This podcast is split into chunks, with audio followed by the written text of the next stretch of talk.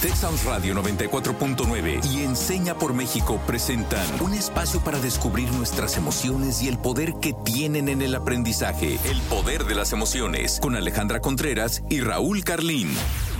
Hola, ¿qué tal? Buenas tardes a todos, a todas y todes. Yo soy Raúl Carlín, alumno de Enseña por México y embajador de My World México, y les doy la bienvenida a un programa más del Poder de las Emociones. Y el día de hoy, en colaboración precisamente con My World México, abordaremos el ODS 11, ciudades y comunidades sostenibles. Pero antes que cualquier otra cosa, quisiera que me permitieran presentarles a Stephanie Perea. Ella es una de las nuevas voces, una de las nuevas conductoras de este programa, El Poder de las Emociones. Hola, eh, Stephanie, bienvenida también a la familia. ¿Cómo estás? Hola, muchas gracias Raúl. Pues déjame, les cuento que soy Stephanie Perea y soy PEN 2020 de Primera Infancia de Enseña por México y actualmente me encuentro acompañando a niños y niñas en Yucatán y una de las cosas que me apasiona es escuchar y convivir con las infancias y estoy muy comprometida con hacer valer sus derechos. Y bueno, eh, ya entrando en materia, les comento que el día de hoy nos acompaña un invitado muy especial. Él es Josué Rodríguez, coordinador general del laboratorio ODS. Bienvenido, Josué. Hola, hola, ¿qué tal? Mucho gusto. Eh, gracias por la invitación. Pues bien, yo, yo me formé como, como arquitecto en, en San Luis Potosí por la Universidad Autónoma y actualmente curso la maestría en ciudades sostenibles. Y pues bueno, surge de un interés ya de, de, de, hace al menos cinco años durante la carrera, en la que me enfoqué en cuestiones que tengan que ver con el urbanismo participativo, la arquitectura participativa o el diseño participativo, con la cual pues eh, se pudieran poner a las personas al centro de las decisiones que les afectan su día a día. Y de ahí que me fui involucrando con colectivos como Derechos Urbanos, otros como por ejemplo Pie sobre la Tierra, y actualmente lidero un colectivo más que se llama Construyendo entre Nosotras, que se enfoca en apoyar la autoconstrucción de mujeres en zonas marginadas de la ciudad de San Luis Potosí, con diversos procesos participativos que les ayudan a diseñar y construir de una, de una mejor manera su, su vivienda. Y asimismo en derechos urbanos, pues eh, ya es un colectivo en el cual tengo más tiempo participando, donde nos enfocamos en promover las mejores prácticas de la gobernanza participativa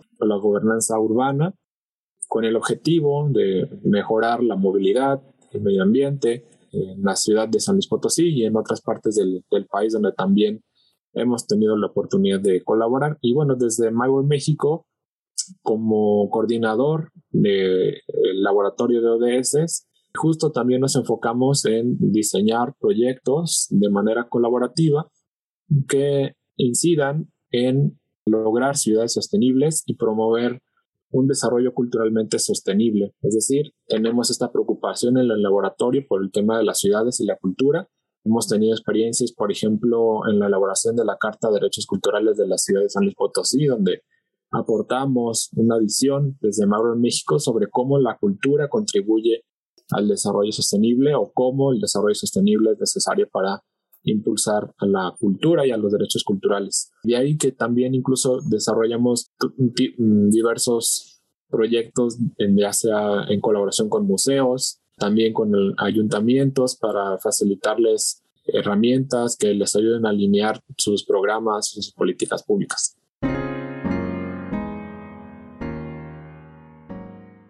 Y pues para arrancar justo el programa, me gustaría comenzar con una pregunta que espero también a quienes nos escuchan puedan responderla. Es eh, sobre cómo se imaginan ustedes una ciudad o comunidad eh, sostenible, cómo creen que debería ser, qué cosas tendría una, una ciudad sostenible. Híjole, pues yo nunca me había puesto a reflexionar esa pregunta y lo que se me viene a la mente, eh, imagino a una localidad o a un grupo de personas que generan estrategias en diferentes ámbitos, que puede ser desde lo económico, lo educativo, lo profesional, eh, lo barrial incluso, pero siempre siendo compatibles con sus propios recursos. A mí eso me suena sostenible, que entre ellos eh, van generando sus propias cosas. A mí también, eh, de primera impresión, digamos, me pasó lo que Stephanie. Me, me, me, caché dándome cuenta que no me había hecho esta pregunta, pero me parece una muy linda pregunta porque creo que me permite soñar y soñar y soñar. Y si yo imaginara una ciudad o una comunidad sostenible, creo que a su vez estaría imaginando un espacio con muchos menos edificios y con muchos más árboles. O sea, eso es algo que, que diría en un principio. O sea, que sí sería una ciudad mucho más verde que las ciudades que hoy por hoy tenemos. También, si se me lo permitiera, decretaría que fueran eh, ciudades sin coches, o por lo menos considerablemente con muchos menos coches de los que hoy hay transitando por las calles. Em, la ciudad sería completamente caminable, es decir, no habría parcelas completas de la ciudad, como es el caso actualmente y de manera muy prominente en, algunas ciudades que, puedo, se me pueden venir a la mente en este momento. Pienso en Monterrey, por ejemplo, en donde viví eh, un par de años que simplemente no se pueden transitar como peatón. O sea, a pesar de que estés básicamente en la, en la acera de enfrente y quieras cruzar de acera, no lo puedes hacer caminando. Me pareció escandaloso darme cuenta de esa em, realidad, porque sí creo que en muchos sentidos esa ciudad, al igual que otras a lo largo del país y de la región latinoamericana, están diseñadas em, para el coche, no para el peatón. Y en esa ciudad em, o comunidad sostenible yo creo que había, habría precisamente muchas personas caminando o utilizando la bici. Creo que también para terminar y complementar, comeríamos comida sana. O sea, sería una ciudad, una comunidad en donde eh, cultivaríamos nuestras, nuestros alimentos en nuestros propios huertos. Y eso para empezar, porque yo creo que hay una lista interminable de em, mejoras de ajustes que le, que le haría a la ciudad en la que hoy vivo para que sea la ciudad con, en la que sueño vivir. Pero quisiera, Josué, que tú nos platicaras tu propia respuesta. Claro, gracias Raúl y Estefani. Pues bueno, como mencionan, lograr que una ciudad sea sostenible puede ser un tanto utópico, ¿no? Mencionan justo varios aspectos que son pues necesarios para, para lograr que, que, sean sostenibles y pues bueno, al menos en las tres dimensiones de la sostenibilidad, medio ambiente, sociedad, economía, pues mencionaron al menos algún sueño que, que la ciudad pudiera tener. Sin embargo, para lograrlo hay que pensar y hay que entender a las ciudades como, como un sistema, ¿no? Y que como todo sistema, las ciudades tienden a, a morir, ¿no? hay que entender también a, las ciudades como un organismo que crece y que necesita recursos para sobrevivir, ¿no? Justo como mencionaba Raúl, pues bueno, eh, imaginar una ciudad que coseche sus propios alimentos, que no requiera o dependa de otras ciudades para, para traerlos, que no le quite el agua a otras ciudades para traer, para consumir el agua que necesita, etcétera, etcétera. Hay muchos, hay muchos aspectos que podemos pensarlo en esta idea de sistema y de metabolismo. Entonces, imagínense cómo una ciudad siendo un organismo, pues cuántos recursos está ocupando actualmente su ciudad, de dónde los traen y luego a dónde van, ¿no? Entonces, eh, eh, esa es la, forma de pensar una, una ciudad sistémica y que para lograr que ésta sea sostenible, pues tenemos que cuidar que esos metabolismos lo sean. Y, bueno, justo una de las eh, cosas que nos hablan la Agenda 2030, pues son justo estas utopías, ¿no? De cómo, cómo hacerle para que las ciudades sean sostenibles. Entonces,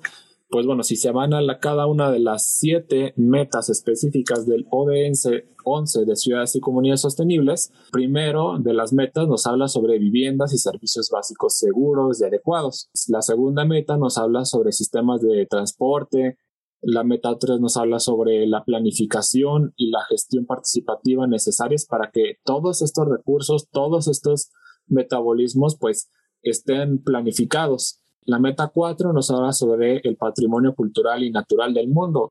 Eh, ¿Cuántas ciudades actualmente pues no son patrimonio mundial de la humanidad porque tienen una reserva y conservan eh, elementos físicos y o mm, tanto tangibles o intangibles que son pues eh, necesarios para, para la humanidad. También nos habla sobre el impacto ambiental negativo, la, la meta 6, la meta 5 nos habla sobre desastres, la meta 7 nos habla sobre zonas verdes y espacios públicos, ¿no? Eh, entonces son siete metas que eh, nos ayudan a pensar en cómo van las ciudades y hacia dónde tendrían que ir para cumplir las, los, los, objetivos de desarrollo sostenible, ¿no?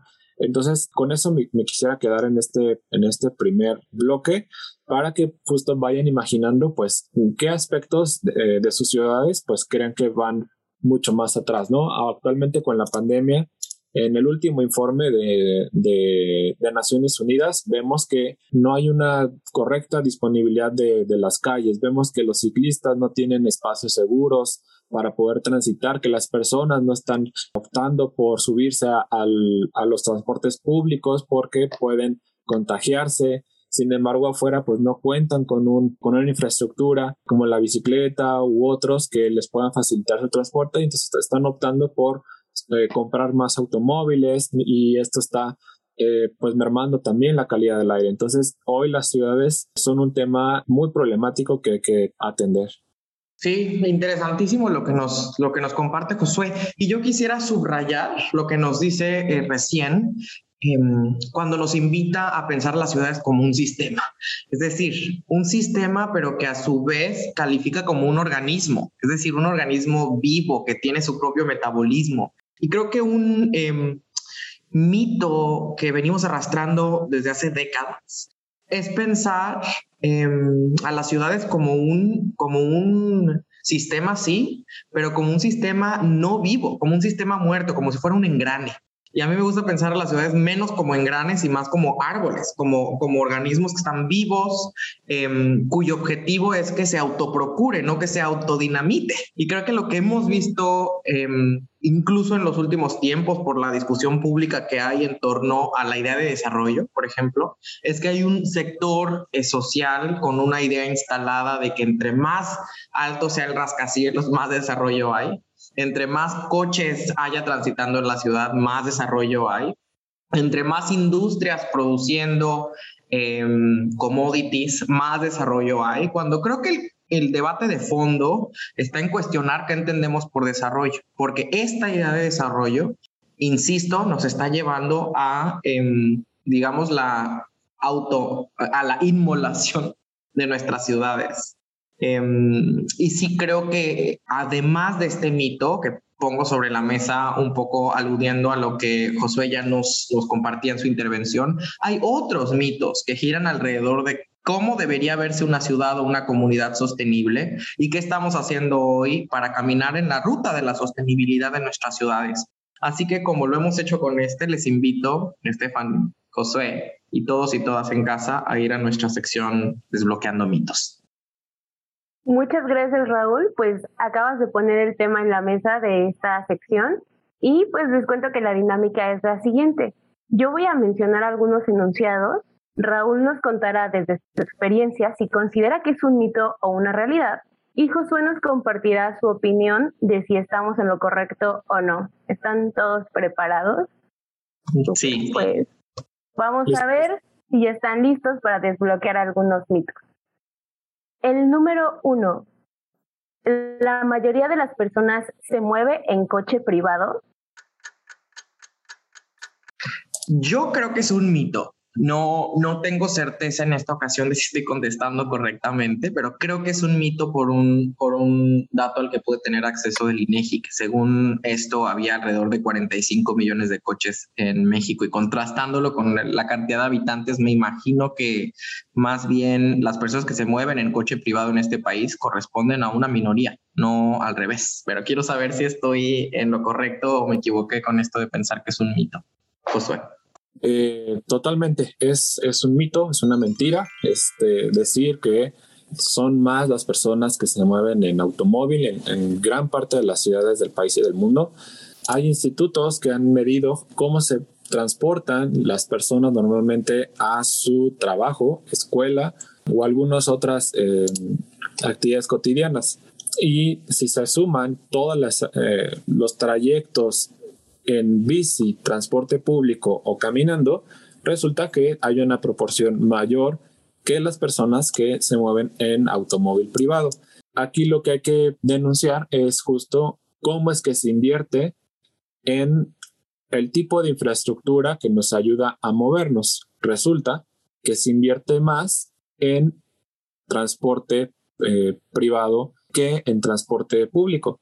Entonces es, es completamente al revés, porque, si, porque a pesar de que la mayoría de las personas eh, tienden a moverse en transporte público, se invierte en transporte privado. No, es una, no, no, suena lógico, ¿verdad? Sin embargo, pues vemos que muchas de las prioridades que tienen actualmente los gobiernos, ya sea municipales o estatales, pues es a crear estas grandes obras de, de infraestructura, ya sea puentes, avenidas, que si la calle es muy pequeña y, y, que hay mucho tráfico, pues bueno, vamos a ampliarla para que ya no haya tráfico.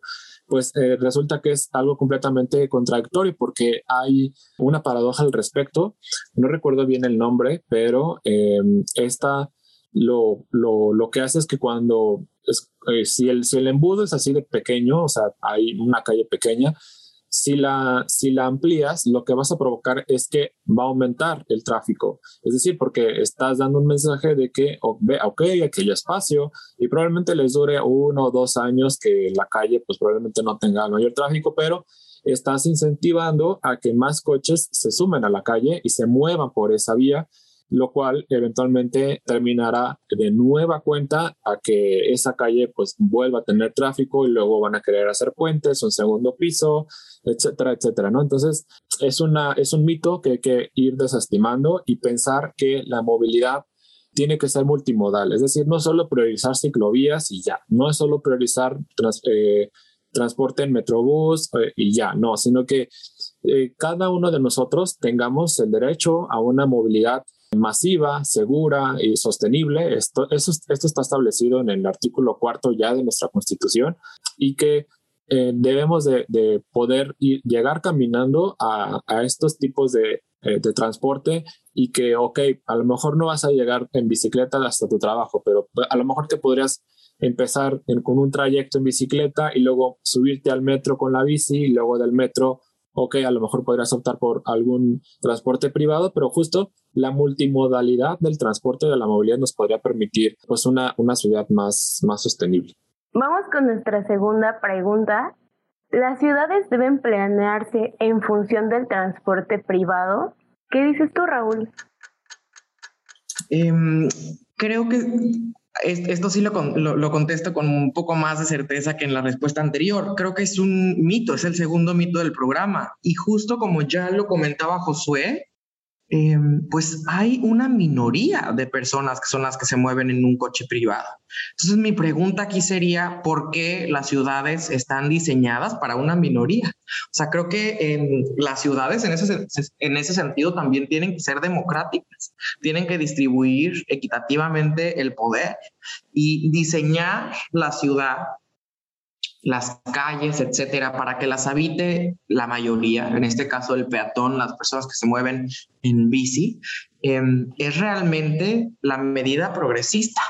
Pero diseñar las ciudades para una minoría que es la que se mueve en coche es completamente regresivo y autoritario porque concentra el poder. Este es un tema de poder en la minoría que puede, em, que tiene la capacidad adquisitiva para comprarse un coche y que además lo hacen asumiendo los, las externalidades negativas de contaminar. Porque como sabemos, los, los coches son máquinas contaminantes y como yo las he llamado en otro momento, son máquinas de matar, son potencialmente armas asesinas. Entonces sí, creo que este es un mito. Las ciudades no deben planearse en función del transporte privado, sino del transporte público en la medida en la que las democratiza. Claro, totalmente. Es, eh, es, es, un mito que, que, las ciudades deban de planearse en, en, en favor de solo una, una, minoría, solo que esta minoría justo eh, muchas veces es la que puede tener mucho mayor poder de incidencia para eh, que las inversiones en, en transporte en las calles, pues les favorezcan, porque justos pueden ser las personas, hombres sobre todo, que tienen un, poder en, la ciudad y pueden exigir, pues bueno, es que, híjole, ya mi coche carísimo, este nuevecito, pues ya cayó en un bache y eh, o estoy llegando cinco minutos tarde a mi trabajo, este, o no me puedo estacionar en frente de mi negocio o de a donde quiero ir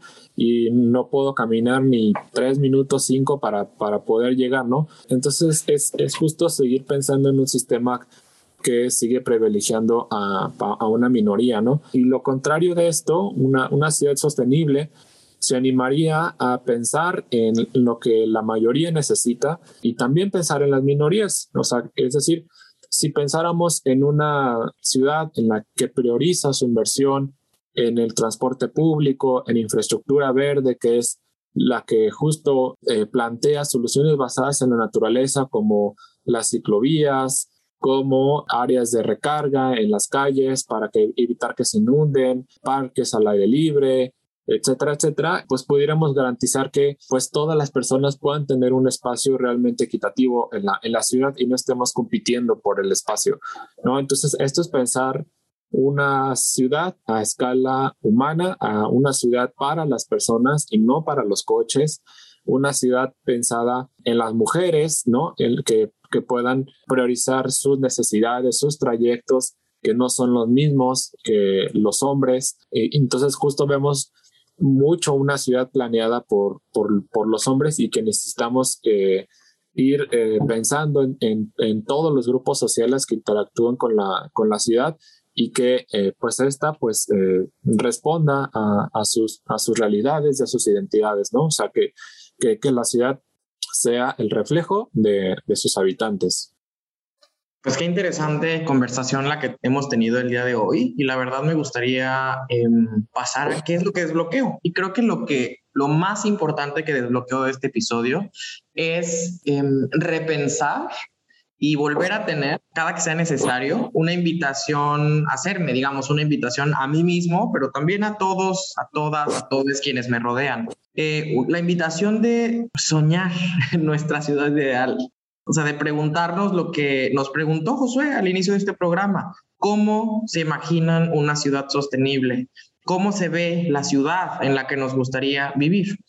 Y a partir de eso, eh, bueno, como decía Freire, la tarea que nos toca es hacer posible mañana el imposible de hoy y comenzar a construir desde abajo esas ciudades, pero también exigirle esa ciudad al Estado, que es al que le toca generar las políticas públicas para generar a su vez un cambio sistémico en la ciudad pero también quiero saber qué es lo que Stephanie desbloquea del día de hoy. Gracias, Raúl. Yo también he desbloqueado bastante. La verdad es que estos datos no los conocía. Le agradezco también a Josué por hacernos pensar de otra manera. Y justo creo que la palabra interesante que yo reflexionaría sería colectividad, porque creo que eso ayuda también a una sociedad sostenible, ¿no? Como pensar eh, cómo nos podemos ayudar entre todos ponía eh, un poco atención sobre esta parte que habla de las necesidades de la comunidad, ¿no? Creo que muchas veces en las calles, las avenidas, las colonias no están pensadas para las necesidades de la comunidad que ahí habita. Entonces creo que es un poco partir desde, desde la voz de las personas que habitan esa comunidad para ir pues un poco dirigiendo o estructurando ya esta comunidad sostenible que desean tener o que deseamos tener y justo también no dejando de lado a actores tan importantes como son los niños, las niñas, las personas adultas, algunas personas que tienen eh, limitaciones quizá, ¿no? También son parte de la comunidad. Y más bien me preguntaría para finalizar, ¿cómo podría yo comenzar a generar algún cambio justo para, en primera, para pasarlo a mi comunidad también pero para poner un ejemplo y que este ejemplo vaya como uniendo a más personas a transformar esto que estoy imaginando como una eh, colectividad sostenible o comunidad sostenible. Gracias, Stephanie. Pues bueno, mi recomendación, justo viniendo de la pregunta que haces y una invitación a, a, todo el público que nos escucha, pues es poderse involucrar de una manera más activa de los temas que vive en nuestra ciudad. Muchas veces cuando tenemos la reflexión de lo que pasa en nuestra ciudad o, qué hay que hacer en las ciudades es con cosas que nos afectan de manera inmediata, ¿no? La calle que está enfrente de mi casa, el bache que hay, eh, ¿no? Cosas que nos afectan de manera muy, muy inmediata, ¿no? Pero lo, lo, difícil para, para las personas que nos toca como pensar a la ciudad de una manera sistémica es, es justo esa escala en la que la ciudad tiene muchas, muchas aristas y son muchas otras calles y son muchas otras zonas que, que, hay que pensar de manera sistémica, no, no de manera aislada. Hay al menos dos cosas con las cuales ustedes podrían participar, ¿no? seguramente en muchos municipios del país hay nuevas administraciones municipales y actualmente se están consultando los programas municipales de desarrollo. En estos instrumentos se decide hacia dónde la ciudad va a invertir sus recursos, ¿no? Entonces es muy importante que puedan formar parte de los foros o las consultas ciudadanas que se abren, porque es justo donde se tienen las bases para crear las políticas públicas que la administración va a hacer. Y también hay una, hay un programa muy, muy importante que cada municipio debe de, debe de crear, que son los programas municipales de desarrollo urbano. Estos por ley más o menos se actualizan casi cada tres años y es el instrumento, es, han de cuenta, una ley a nivel local donde te dice hacia dónde debe crecer y hacia dónde no debe crecer la ciudad cuáles son los equipamientos que debe tener la ciudad y, y, cuáles son las zonas más densas o más bajas que, que, la ciudad debe tener. Entonces, aquí en este instrumento es donde deberíamos estar participando y tomar más decisiones, ¿no? pregúntense cuánto equipamiento tiene su colonia, o sea, qué tan lejos están de una biblioteca, qué tan lejos están de un hospital, qué tan lejos están de una escuela, qué tan lejos están de una universidad, de una tienda, de un supermercado, etcétera. Todos estos servicios y, y cosas que deberían de contar porque son nuestros derechos, se deciden en este tipo de instrumentos y es donde debemos estar cada vez más presentes para lograr ciudades más sostenibles. Gracias, Josué. Gracias, Stephanie. Y justo, tomémosle la palabra a Josué y yo les lanzo a todos y todas y todos en casa esta pregunta. ¿Qué harás tú a partir de hoy para construir la ciudad sostenible en la que te gustaría vivir? Y nuestra frase del día de Jane Jacobs. Las ciudades tienen la capacidad de proveer algo para cada uno de sus habitantes solo porque y solo cuando son creadas para todos. Yo soy Raúl Carlín, este ha sido un episodio más del Poder de las Emociones. Gracias Stephanie, gracias Josué, gracias a todos y todas y todos en casa. Hasta la próxima. Hasta luego, nos vemos, mucho gusto. Pues muchas gracias Raúl, muchas gracias Josué por este hermoso episodio y a todos los que nos escuchan también. Fue un gusto estar con ustedes y nos escuchamos en la próxima emisión.